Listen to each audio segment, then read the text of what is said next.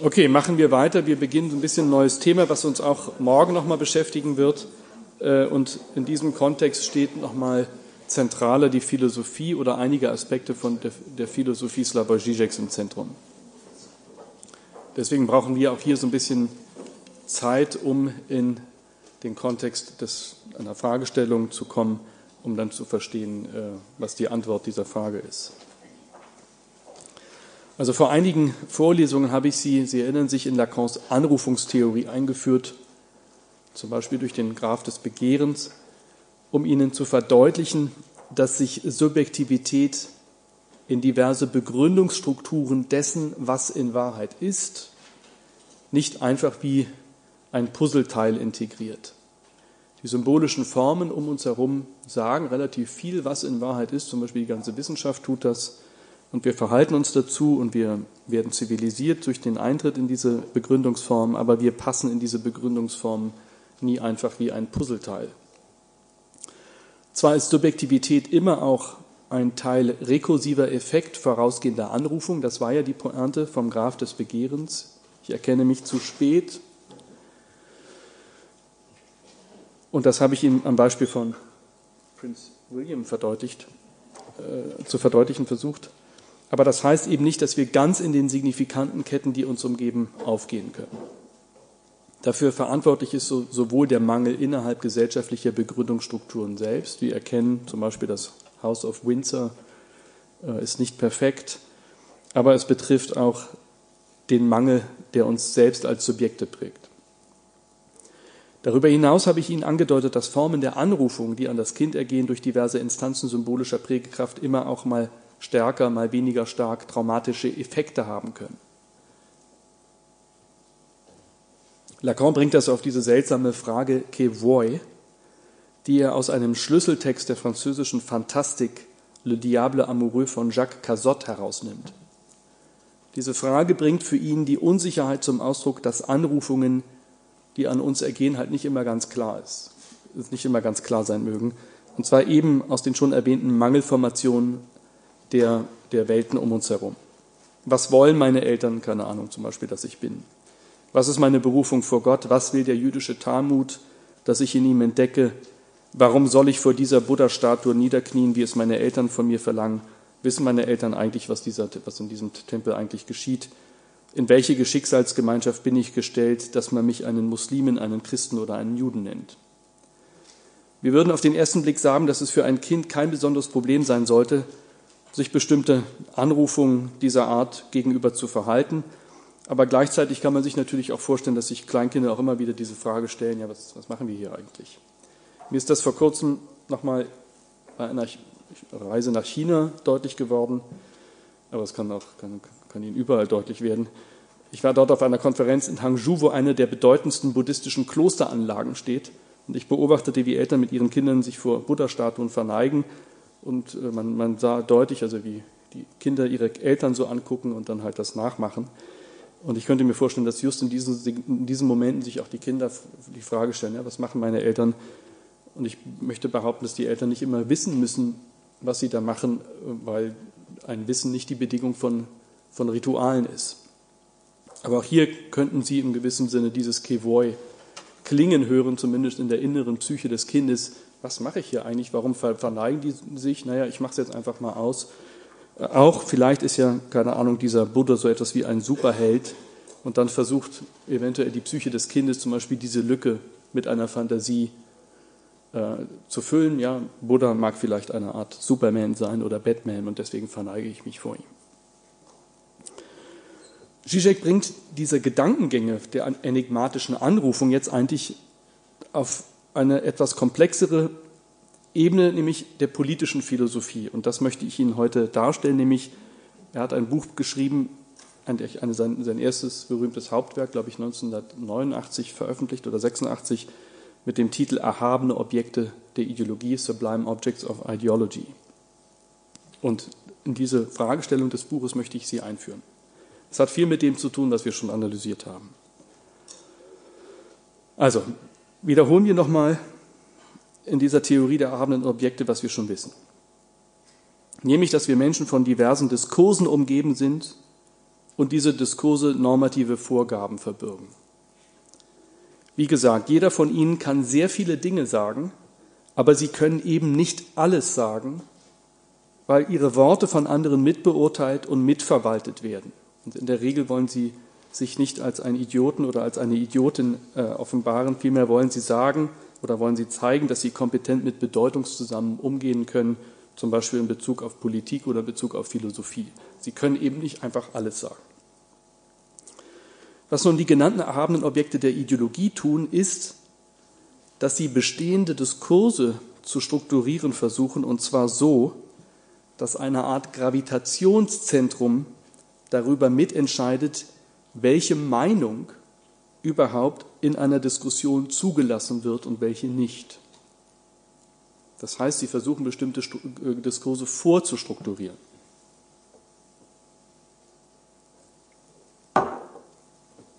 Denn Sie dürfen nicht vergessen,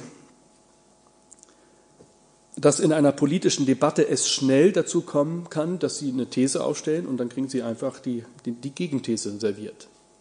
Sind aber jetzt nicht in einer Machtposition, dem anderen zu verbieten, diese Gegenthese aufzustellen. Äh, und wenn Sie in einen Dialog treten, merken Sie, ja, dass de, dessen Prämissen äh, Sie nicht überzeugen und Ihre Prämissen ihn oder Sie nicht überzeugen. Das heißt eben unter anderem, dass Sie auf ein Argument verweisen, das scheinbar über, das scheinbar eben zum Beispiel in einer Art Einbahnstraße gerät. Sie sind in einer Pattsituation. Wie wäre es möglich, diese Pattsituation aufzubrechen? Nun, indem Sie zum Beispiel ein Argument bringen, das die Prämissen des ganzen Diskursraums verändern. Und wenn das Ihnen gelingt, dann hat Ihr, Ihr Gegner oder Ihre Gegnerin ein Problem, äh, denn der Ort, von dem aus Ihr Gegner oder Ihre Gegnerin argumentiert, ist dann außerhalb überhaupt des Bereichs des Gebens und Lebens von Gründen und dann haben Sie es in einem gewissen Sinne geschafft, eine Meinung abzugrenzen, weil sie erstmal gar nicht in den Raum kommt.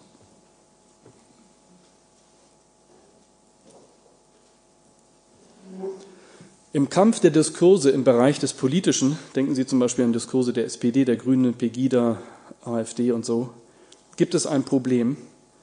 Nur von einem Ort außerhalb des Diskursiven der Gesellschaft, des Symbolischen, der politischen Arena, könnte der Machtkampf um das Vorrecht eines der Diskurse innerhalb des Feldes ein für alle Mal entschieden werden. Eben innerhalb, aber innerhalb der Diskursgruppen gibt es wesentlich Abgrenzung nur durch Differenzen und das kann eben führen, Gegenthese blockiert. These ist durch Gegenthese blockiert.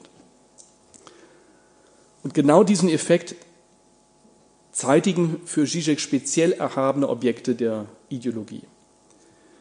Machen wir gleich ein konkretes Beispiel und fangen bei den Grünen an. Entdecken wir im politischen Diskurs der Grünen ein erhabenes Objekt der Ideologie, auch wieder etwas krude gesagt. Natürlich, denn dieses Objekt steckt fast schon im Titel der Grünen Partei, es ist die Natur. Was prägt der Begriff der Natur? Er verweist uns darauf, dass wir mit dieser Natur harmonisch leben sollten, sodass sie auch zukünftigen Generationen eine Ressource ist. Nun könnte man aber schon etwas polemisch fragen, ob es tatsächlich die Natur gibt. Auf der Alltagsebene glauben wir selbstverständlich zu wissen, was Natur ist, aber vielleicht gibt es Natur gar nicht. Das ist nur ein enigmatischer Begriff. Das Einzige, was es vielleicht gäbe, ist ein Kosmos, der aus kontingenten Ereignissen wie uns Menschen besteht und wo ein Endlager für Atommüll, Atommüll genauso natürlich ist, wie der englische Garten natürlich ist. Sie sehen, worauf ich hinaus möchte, nämlich auf den Umstand, dass der Begriff der Natur uns letztlich auf eine scheinbar über allen politischen Diskursen stehende Entität verweist, die alle rational denkenden Wesen eigentlich zu bewahren haben. Aber wie gesagt, der Begriff ist, der Begriff, Begriff ist halb voll und halb leer, denn natürlich ist auch für die Grünen die Natur eine, die sich uns Menschen anschmiegt und wesentlich unser Überleben sichern soll. Denn ich habe in keinem Parteiprogramm der Grünen gelesen, dass man die Anzahl der Menschen auf dem Planeten zum Beispiel so reduzieren sollte, dass Blauwale eine Chance zum Überleben eingeräumt wird. Das heißt, die Grünen stehen natürlich nicht nur für die Natur ein, sondern für die Natur, wie sie den Menschen nützt. Also haben, sie haben einen sehr anthropozentrischen Naturbegriff. Der Begriff der Natur, die zu schützen ist, erscheint hier trotzdem irgendwie essentiell aufgelassen, als sei die Natur doch etwas, worauf wir uns alle verständigen können, jenseits eines Diskurses der Differenzen. Ähnliches könnte man nun auch in Bezug zur Partei der Liberalen sagen. Diese stellen zum Beispiel die Freiheit des Einzelnen ins Zentrum. Ein politisches System sollte ein Höchstmaß an individueller Freiheit und Selbstverwirklichung garantieren. Und wer wollte das bezweifeln? Das heißt, was bringt mir zum Beispiel die Natur, wenn ich in einem ökologisch totalitären Staat lebe, würde vielleicht ein FDPler sagen, äh, wo es keine Freiheit gibt. Ich lebe ja mein Leben nicht irgendwie in einer Totalität, damit Sekten überleben. Ich will meine Freiheit verwirklichen. Nationalkonservative Parteien könnten wiederum auf die Nation und eine Volksgemeinschaft verweisen, sozusagen, als sei das das einende Band der Gesellschaft, auf das wir uns alle vereinen müssten. Und auch hier könnte der Begriff von Volk, Nation wiederum ein enigmatischer Signifikant sein, weil dann nicht ganz klar wird, naja, wie definieren wir denn jetzt eigentlich die Nation, wer gehört dazu? Denken Sie in diesem Zusammenhang zum Beispiel an, den, äh, an, die USA, wo im politischen Diskurs immer wieder auf the American People verwiesen wird, und sowohl von den Demokraten wie auch von den Republikanern. Also man tue das für die American People, auch wiederum ein erhabenes Objekt der Ideologie, als wäre klar, wer diese American People sei. Es ist natürlich ein vollkommen überdeterminierter Begriff, der irgendwie hohl ist. Und, äh, und trotzdem versuchen die politischen Parteien im Verweis auf diesen hohlen Signifikanten zu sagen, naja, eigentlich sind wir quasi die Instanz, die diese, Außen, diese, diese Außeninstanz in die politische Realität zurückholt, die American People. Als würde das irgendetwas sagen, äh, aber es sagt im gewissen Sinne nicht viel. Aber mir fallen auch andere erhabene Objekte ein. Zum Beispiel feministische Parteien könnten auf die Frau verweisen als der bessere Teil der Menschheit, der testosteronarm eine gewaltlose und egalitäre Politik betreibt.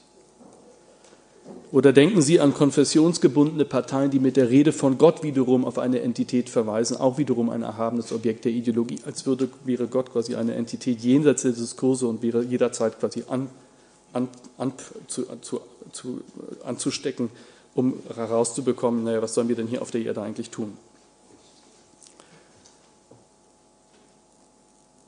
Ideologie wäre dann genau derjenige Kampf, der mit Hilfe erhabener Objekte der Ideologie darüber entscheidet, welche erstens, welche Begriffe erstens einerseits nur über ihre Beziehung zu den anderen Begriffen definiert ist und welcher von diesen Begriffen zweitens andererseits das Privileg besitzt, diese Beziehungen zu prästrukturieren, um damit das Medium der Organisation der anderen Begriffe selbst zu sein. Also, klingt komplizierter als es ist, ist genau der Gedanke, den ich artikuliere. Erhabene Objekte der, der, erhabene Objekte der Ideologie als Begriffe versuchen quasi die, das Zweite. Sie wollen eben nicht nur ein, eine Position der Differenz zu allen anderen zu haben, sondern sie wollen sagen, was ist, was ist normativ vorgebbar jenseits der Differenzen, die es im politischen Diskurs gibt. Und das ist eben die Freiheit, die American People, lauter hohle Signifikanten, Gott etc. Das heißt, sie müssen sich mit einem, mit einem Ort irgendwie äh, sinnbildlich verknüpfen, von dem sie aus sagen können, ja, aber von, von, aus der Perspektive der Natur aus gesehen müsst ihr anderen Parteien uns doch Recht geben. Oder von der, vom Konzept der Freiheit oder der Nation müsst ihr anderen Parteien uns doch Recht geben. Zurzeit sehen Sie zum Beispiel die Parteien im Bundestag mit der AfD im Kampf darüber, ob diese Partei im Bundestag potenziell sitzen darf. Die etablierten Parteien sehen eigentlich dafür kaum eine Legitimität und sprechen dann zum Beispiel im Verweis auf das Grundgesetz der AfD die Legitimität ab. Nun ist aber die AfD im Parlament, das heißt der Verfassungsschutz hat die Legitimität schon bestätigt. Das heißt aber nicht, dass Parteien nun klein beigeben müssen, sondern die können weiterhin darauf verweisen, dass zum Beispiel auf, aufgrund der geschichtlichen Erfahrung der Bundesrepublik Deutschland diese Partei trotzdem außerhalb des, des Grundgesetzes irgendwie steht, schlicht und einfach, weil sie Positionen vertritt, die über Jahrzehnte nicht vertreten werden durften. Das heißt, auch hier versuchen Sie einen, einen Diskursort zu gestalten, von dem Sie sagen, ja, aber Deutschland verbietet, die Geschichte Deutschlands verbietet eigentlich die die AfD. Und dann haben Sie hier wieder den Verweis auf, zum Beispiel Deutschland vor der AfD, so müsste es eigentlich sein, als erhabenes Objekt der Ideologie, um zu sagen, wir müssen den Diskursraum so gestalten, dass diese Partei gar, kein, gar keinen Raum bekommt.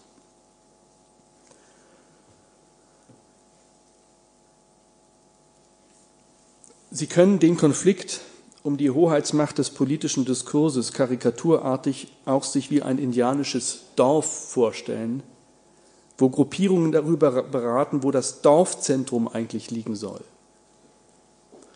Und dann treten diese Parteien eben wie in diesem quasi indianischen Karikaturdorf mit ihren verschiedenen Totenpfählen vor und sagen, naja, hier, hier soll der Pfahl eingestampft werden. Warum kann das entscheidend sein? Nun, weil zum Beispiel dann mit diesem Herrensignifikanten, der gepflockt wird, sich ein Bedeutungs ein Bedeutungszentrum generiert, das entscheidet, wo die Mitte ist. Wo die Mitte ist und wo Gegenpositionen von dieser Mitte aus auf, aufzutreten haben. Wer das Zentrum dominiert, der kann sagen, wer dazugehört und wer nicht, und der kann auch sagen, wer radikal ist und wer nicht radikal ist. Aber das Zentrum ist selber im gewissen Sinne eine Radikalität, weil es quasi diese Autorität sich zuspricht, zu verteilen, wer radikal ist und wer nicht radikal ist. Die politische Mitte ist eben immer auch eine Setzung, eine Form der Hochstapelei, die wir vergessen haben, dass sie stattfindet. Meine Rede vom Totenpfahl mit Bezug auf die erhabenen Objekte der Ideologie soll ja nur veranschaulichen, dass es in politischen Diskursen Bedeutungsträger geben muss, die sich scheinbar jenseits des politischen Raums stellen können, weil sie erst durch die Formalbedingung einer formalen Lüge hegemoniale Macht beanspruchen konnten. Weil sonst sind sie immer am Ort von These gegen These. Sie sind in einer Pattsituation. Ich erkläre das nochmal mit einer politischen Debatte um die Würde des Menschen.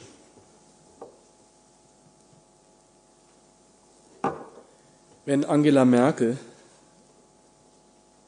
ich glaube 2011, gegen eine ursprüngliche Politik der CDU den Mindestlohn einführte mit dem Verweis auf die Würde des Arbeiters, die Würde des Arbeiters, dann verweist sie auch mit dem Wort Würde genau auf so ein erhabenes Objekt der Ideologie, da sie ja nicht, gar nicht definiert, was sie mit dieser Würde irgendwie meint. Das Wort Würde verzerrt in diesem Fall die Prämissen des politischen Diskurses, weil es den Diskurs unterwandert in einem Versuch auf einen leeren und gleichzeitig überdeterminierten Signifikanten quasi die politische Diskussion zu gestalten, zu lenken. Denn was meint Würde? Die Würde des Menschen ist dem, ist dem Grundgesetz zufolge unantastbar. Taste ich denn aber die Würde eines Arbeiters an, wenn ich mich politisch gegen einen Mindestlohn ausspreche?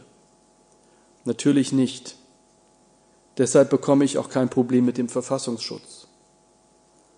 Denn auch der Verfassungsschutz wird sagen, dass hier der Begriff der Würde eine andere Intention, einen anderen, eine andere Eigenschaft zum Ausdruck bringt, als diejenige, die im Grundgesetz gemeint ist. Das heißt, Angela Merkel stapelt hier mit ihrer Rede von der Würde des Arbeiters quasi hoch. Sie verweist mit der Würde auf einen scheinbar außerpolitischen Signifikanten, die Würde des Arbeiters, um den politischen Gegner keinen Raum des Einwands zu geben, denn wie kann ich quasi auf der normalen Ebene des Diskurses gegen die Würde des Arbeiters sein? Und ähnlich verweisen, wie schon erwähnt, zum Beispiel in den USA sowohl Republikaner als auch Demokraten permanent auf The American People und dazu ein kurzes Video. Everywhere we go, we've seen these enormous crowds. It's not just the numbers that are so inspiring, it's the people behind those numbers. They're young and they're old. They're Democrats and independents, and yes, more than a few Republicans. Many are showing up to their very first political event in their lifetime. These crowds tell me that when it comes to what's wrong with this country, the American people are not the problem. The American people are the answer. If you believe it's time to restore a sense of mission to our politics and a sense of possibility to America, If you want a country that no longer sees itself as a collection of red states and blue states, if you want a president who can lead a United States of America, then I ask you to believe in this campaign. I ask you to believe in yourselves. I ask you to believe again. und so weiter und so fort.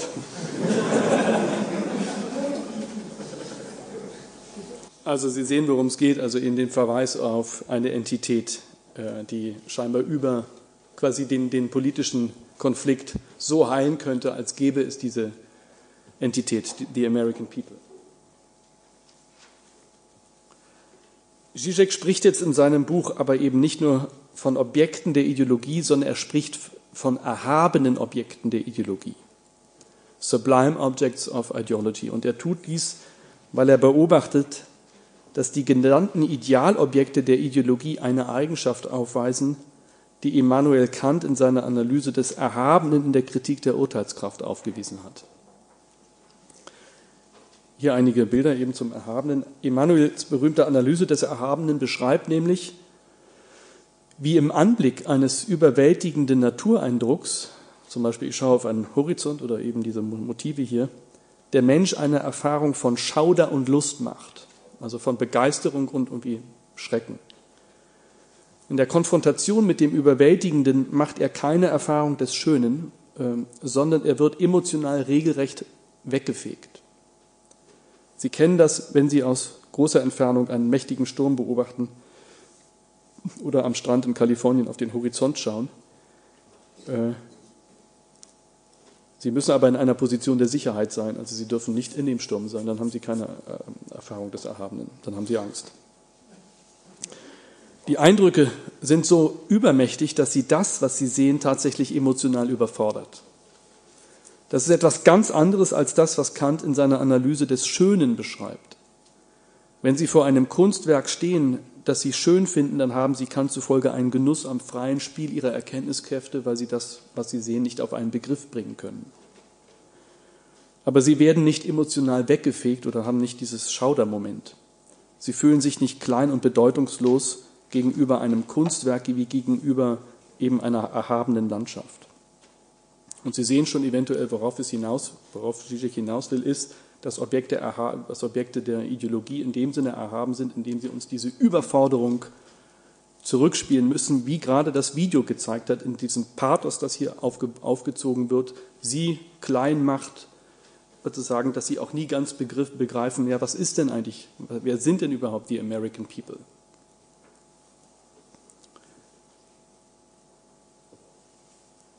Zizek weist uns eben darauf hin, dass bestimmte Entitäten als erhabene Objekte uns ebenso in einem Bann halten können, gerade weil sie uns überwältigend begegnen, als überwältigend begegnen. Und er schreibt zum Begriff des Erhabenen hier ganz kantianisch, das ist das untere Zitat. The feeling of sublimity gives us simultaneously pleasure and displeasure. It gives us displeasure because of its inadequacy to the thing idea. But precisely through this inadequacy, it gives us pleasure by indicating the true, incomparable greatness of the thing, surpassing every possible phenomena empirical, empirical experience. Wenn Zizek explizit auf den Kantschen Begriff des Erhabenen hier Bezug nimmt, so deshalb, weil für ihn die genannten Herrensignifikanten im ideologischen Feld als Empty Signifier, als leere oder halbleere Signifikanten einen ähnlichen Effekt zeitigen. Sie versuchen uns als erhabene Identitäten zu überfordern. Wenn Barack Obama von The American People spricht, dann geht mir ein Schauder über den Rücken, weil ich auch nicht genau weiß, ja, was meint er eigentlich mit diesem Begriff? Also mein, Republikaner Kollege, mein republikanischer Kollege kann es ja irgendwie nicht sein. Der will, will ihn ja nicht wählen. Das Subjekt steht diesen genannten erhabenen Objekten der Ideologie also in, eigen, in einer eigentümlichen Spannung gegenüber. Es gibt eine Überforderung meiner Emotionen, die aber auch gerade darauf beruht, dass, dieser, dass dieses Objekt der Ideologie leer ist, mangelhaft. Gerade im Nichtbegreifen, was keine Ahnung, wie zum Beispiel der Begriff der Freiheit der Natur ausgelegt werden kann, komme ich, um, kann, komme ich eventuell umso leichter in den Bann dieses erhabenen Objekts der Ideologie. Nehmen Sie zum Abschluss die Königin von England als ein erhabenes Objekt der Ideologie. Als normal gebildeter Engländer werde ich auf unbewusster Ebene die gesellschaftliche Bedeutung der Königin immer schon verstanden haben. Und das bringt mich in der Regel dazu, ihre Rolle als Königin im 21. Jahrhundert nicht zu hinterfragen. Und ich werde eventuell sehr beeindruckt sein, wenn sie mir die Hand schüttelt.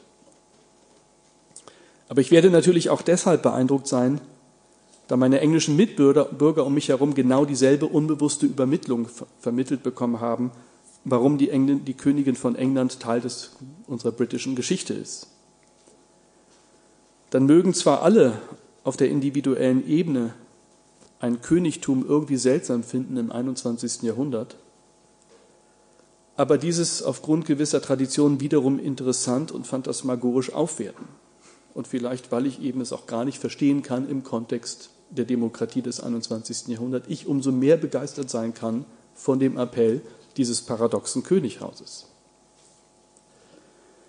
Was das Beispiel der Königin veranschaulicht, ist, inwiefern ein Herrensignifikant, und das ist ja die Königin von England, seine strukturierende Macht im Verhältnis zu anderen Elementen, anderen politischen Teilelementen, von der sie Teil ist, in einem inferenziellen Bedeutungsfeld durch eine Art Inversion zum Ausdruck bringt, weil sie wird im klassischen Sinne politisch nicht hinterfragt.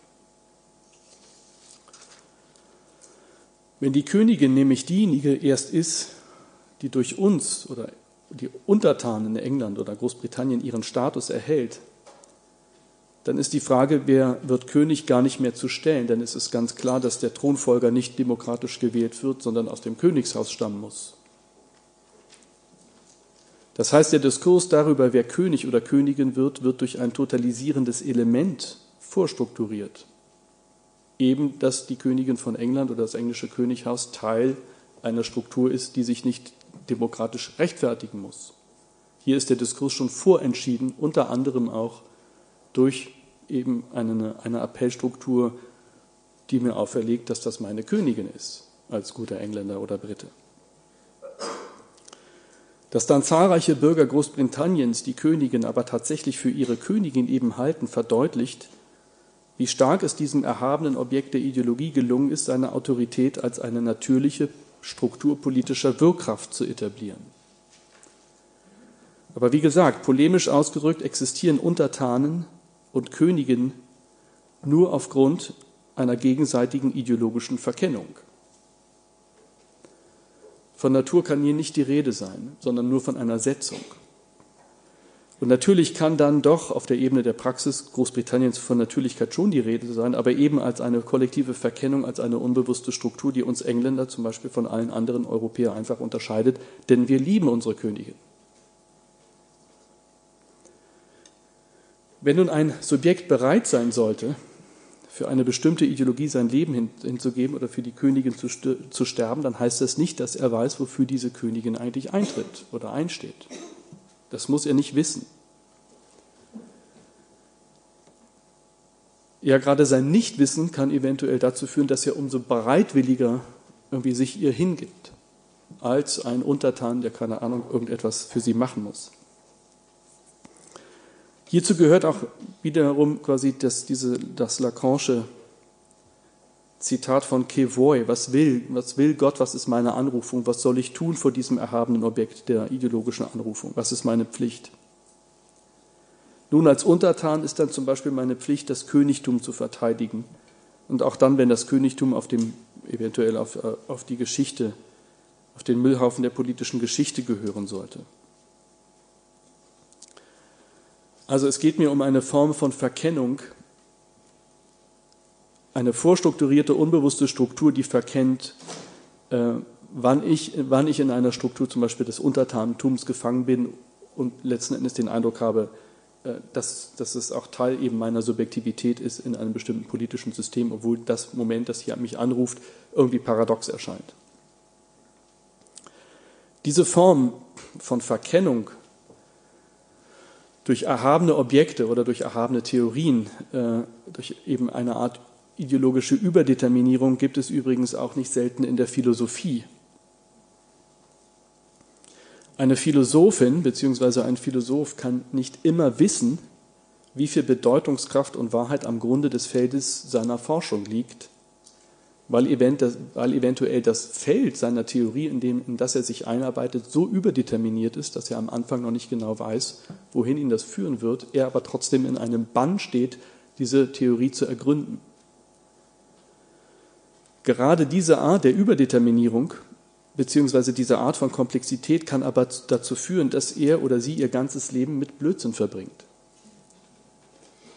ohne es zu wissen. Denn sie sind eben dann in diesem Sinne auch im Bann eines erhabenen Objekts der Ideologie, äh, von dem sie sich nicht ablösen können. Dann schreiben sie vielleicht ein sehr komplexes Buch mit acht zentralen Begriffen, die sie für die Kohärenz ihrer These ausbilden. Aber mindestens vier von diesen Begriffen mögen so überdeterminiert sein, dass fünf der Kollegen in der Welt, die ihr Buch überhaupt verstehen können, just über die Begriffe 3 und 7 so im Widerspruch der Auslegung stehen, dass wie beim Dominoeffekt dann auch schnell ihre ganz anderen anderen zentralen Begriffe wegfallen. Kurz, ihre Theorie kann sich an zentralen Stellen durch noble Lügen getragen glauben, die vor zehn Jahren eventuell tatsächlich noch geglaubt wurden, aber heute eben die Academic Community nicht mehr überzeugt. Mit anderen Worten, sie haben zehn Jahre mit leeren Gedanken argumentiert und waren so ein Untertan gegenüber auch wiederum einer Art überdeterminierten Feld, das erhaben erschien. Ich fasse noch einmal, es klingt deprimierender als es ist, es kann viel Spaß machen, diese zehn Jahre. Ja.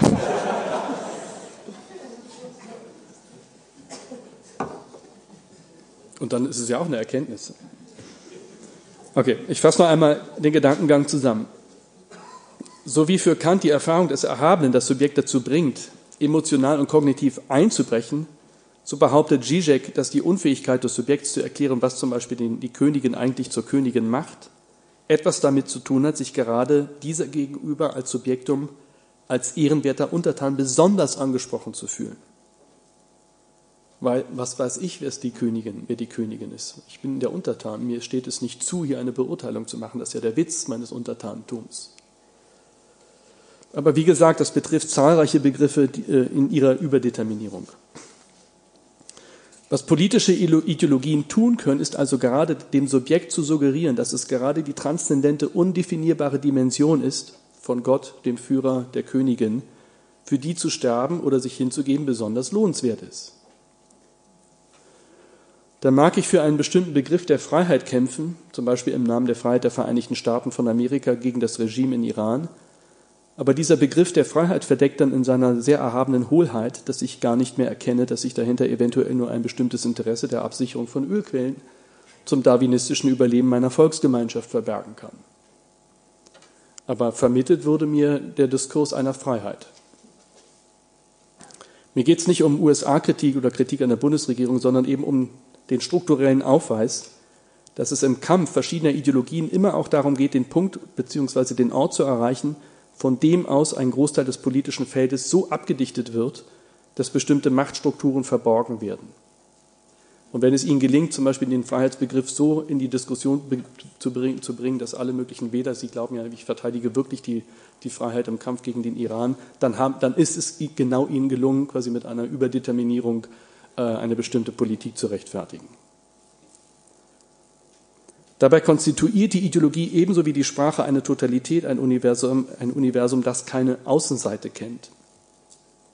Denn wenn Sie eine bestimmte normative Position vorgeben, dann mit einer Geste der Macht.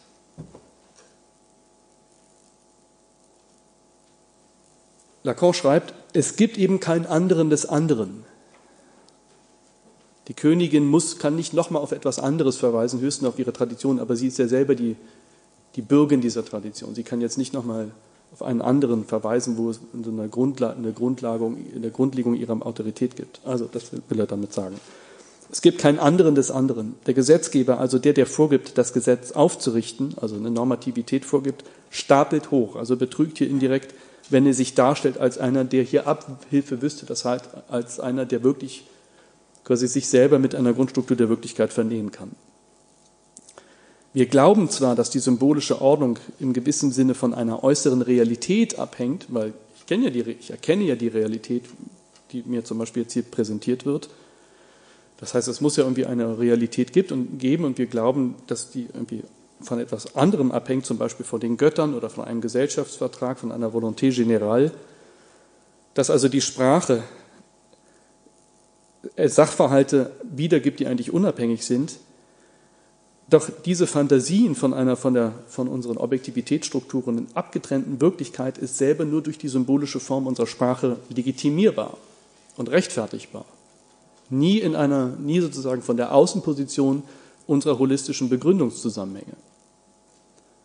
Und ich glaube, das meint Lacan hier, dass sie in diesem Sinne hochstapeln müssen, weil sie kommen eben nicht in die Position außerhalb ihrer holistischen Zusammenhänge, sondern sie müssen dann einfach innerhalb der holistischen Zusammenhänge sagen, ja, mit diesem Theorem vernähe ich jetzt, keine Ahnung, das amerikanische Volk zur Wirklichkeit in einer bestimmten Politik.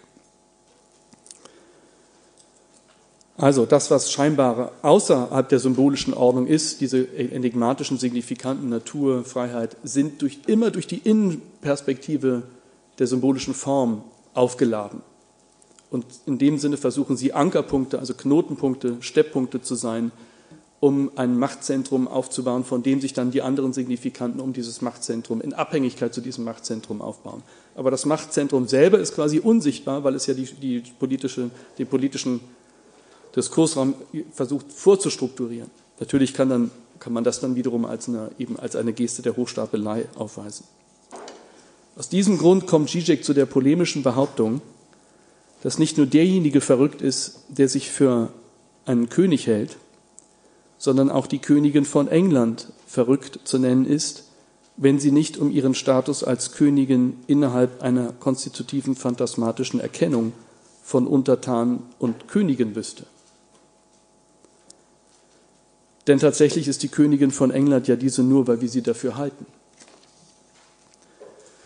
Das heißt, würde es nicht immer schon ein verinnerlichtes Begründungs- und Phantasmagorienetzwerk geben, in dem wir zum Beispiel als Engländerinnen und Engländer die, die, die Untertanen der englischen Königin wären, dann wir, würden wir auch nicht annehmen oder angenehm beeindruckt zu sein, der Königin eines Tages die Hand schütteln zu dürfen. Ideologien und sogenannte Herrensignifikanten tun also etwas, was wir kaum zu erkennen vermögen, die Naturalisierung politischer Verhältnisse durch das Faktum ihrer Existenz nach bestimmten performativen Gesten.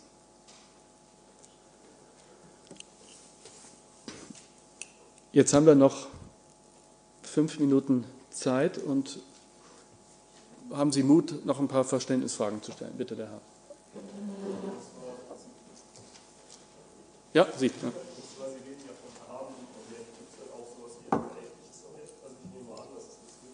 Ja. Ein was?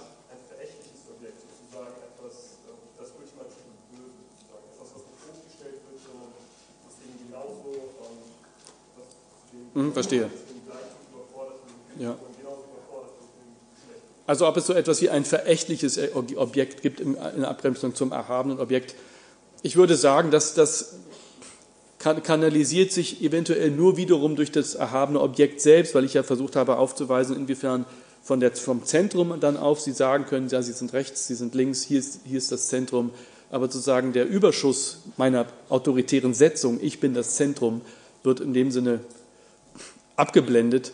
Äh, aber das Verächtliche ist dann natürlich an den Rändern genau des, des Zentrums, das sie versuchen zu verwalten.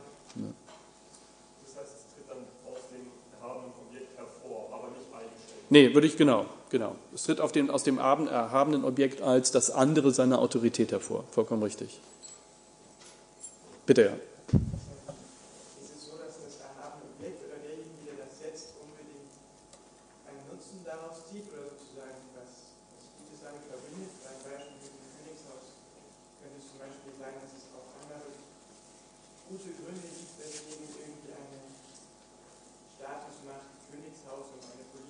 Gut, ja, gut. Nee, schöne Frage. Die Pointe ist, Gründe gibt es immer. Gründe gibt es immer. Ähm, für, eine, für eine Macht sich auch zu rechtfertigen. Eben, Sie können ja sagen, es gibt House of Law zum Beispiel, hat sich bewährt in bestimmten Traditionen. Ähm, das englische König, Könighaus auch, ist irgendwie ein Hort von, von, von Stil, von Kultur, von englischer Geschichte. Wer will das in Frage stellen? Äh, nur Sie können ja eben, nur die Pointe ist eben zu sagen, das sind ja alles keine zwingenden Gründe oder keine hinreichenden Gründe, weil, die, weil der eigentliche hinreichende Grund, zumindest jetzt etwas pauschalisiert, an der reinen performativen Machtgeste in erster, in erster Linie äh, liegt, eben zu sagen, ich bin das Gesetz, ich bin die Königin von England. Äh, und sobald mir das gelingt und ich nicht diese Verkennung, auf diese Verkennung reflektiere, dann ähm, haben Sie eben eine normative Struktur, die dann auch natürlich locker Gründe angeben kann, warum sie an diesem Ort ist. Wenn ich morgen, keine Ahnung, hier mich zum totalitären Führer Deutschlands aufmachen würde, ich hätte extrem viele gute Argumente, äh, die Sie alle vielleicht überzeugen könnten. Also ich habe, also, also an Gründen liegt es nicht. Ja? Also weil äh, Gründe, Gründe gibt es sehr viele, die ich aufweisen könnte. Noch dazu, ja?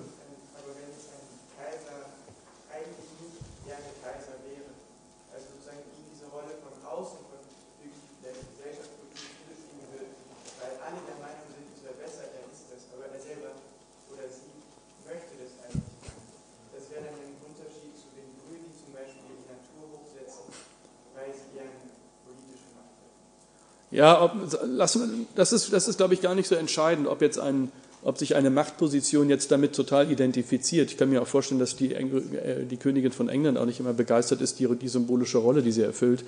Das, würde ich, das ist aber das ist unabhängig davon, um, um das es geht. Es geht eben um eine Form der Überdeterminierung und eben dieser autoritären Setzung, ähm, die zu, zu, einer Art konstitutiven Verkennung führt. Ja, bitte.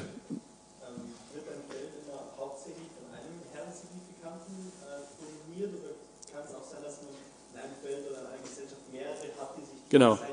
ergänzen. Also zum Beispiel hast du den Führer als Herrensignifikant und man hat auch irgendwie diesen Begriff der Amtsfigur des Guten irgendwie. ja, gut, ja.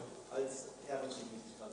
Genau. Äh, das würde vielleicht nochmal in Ihre Richtung gehen. Also zu sagen, dann haben Sie ein, durch, durch, also haben Sie ein objektes Objekt, quasi ein, etwas, ein ausgestoßenes Objekt, das wiederum als zur Konstituierung der Machtfülle, zum Beispiel jetzt in diesem Fall des Führers, irgendwie führen soll. Äh, nee, also ich, es gibt viele Herrensignifikanten, deswegen auch das Beispiel, das ich hier brachte. Sie, sehen, deswegen ist auch diese, hat diese Theorie auch extrem große Unschärfefelder, weil dann ist immer die Frage, ja, was verstehen Sie jetzt genau unter einem Herrensignifikanten? Aber mir geht es um, quasi um erstmal die strukturalistische Analyse eines, des, des Feldes, dass diese, dass diese Signifikanten auf performativen Gesten beruhen und gerne sich überdeterminieren, gern hohl sein möchten, weil sie, je hohler sie sind, sie natürlich nichts gegen die Natur zum Beispiel sagen können oder gegen die Freiheit oder keine Ahnung, gegen gegen all die Momente, die ich jetzt genannt habe. Aber eben, dann natürlich können die ganzen Väter voller Herrensignifikanten sein. Äh, in einem totalitären Regime ist es wiederum sehr viel reduzierter. Das ist auch klar, dass man da sagen kann, äh, dass gerade, das ist ja auch die Stärke von Demokratie, dass immer nur neu verhandelt werden kann. Was, was meinst du mit, mit deinen diversen Begriffen? Sie wollten noch was sagen und dann machen wir Schluss. Ah, sehr gut, ja. Nee, das Dilemma ist, wenn Sie, wenn Sie, auf, einen Herren, wenn Sie auf einen Herrensignifikanten zugehen und schauen ihn quasi und rauben, Sie, und rauben ihn seiner phantasmatischen Überhöhung, dann ist er weg in einem gewissen Sinne. Und, äh, und Politik braucht diese Momente. Also Sie haben vollkommen recht. Also es kann nicht nur darum gehen, jetzt einfach zu sagen, naja, kommen wir ohne diese Herrensignifikanten aus. Nein, kommen wir nicht aus, weil unsere politische Wirklichkeit wesentlich durch Phantasmagorien aufrechterhalten wird. Äh, und wir in diesen Gesten der Hochstapelei äh, natürlich auch überhaupt erst unsere Ideen entfalten können. Ähm, aber Sie haben vollkommen recht. Also sobald es mir nicht mehr gelingt, quasi zum Beispiel die Königin von England in ihrer phantasmatischen Verkennung zu erkennen, dann, dann wird sie mir zu einem Objekt des Ekels, möchte man fast sagen. Dann, dann, dann, dann fällt sie zusammen wie ein, wie ein Hefekuchen, äh, weil quasi die phantasmatische Struktur weg ist. Äh, und das können wir uns eigentlich im Politischen nicht denken, dass alle Phantasmagorien wegbrechen.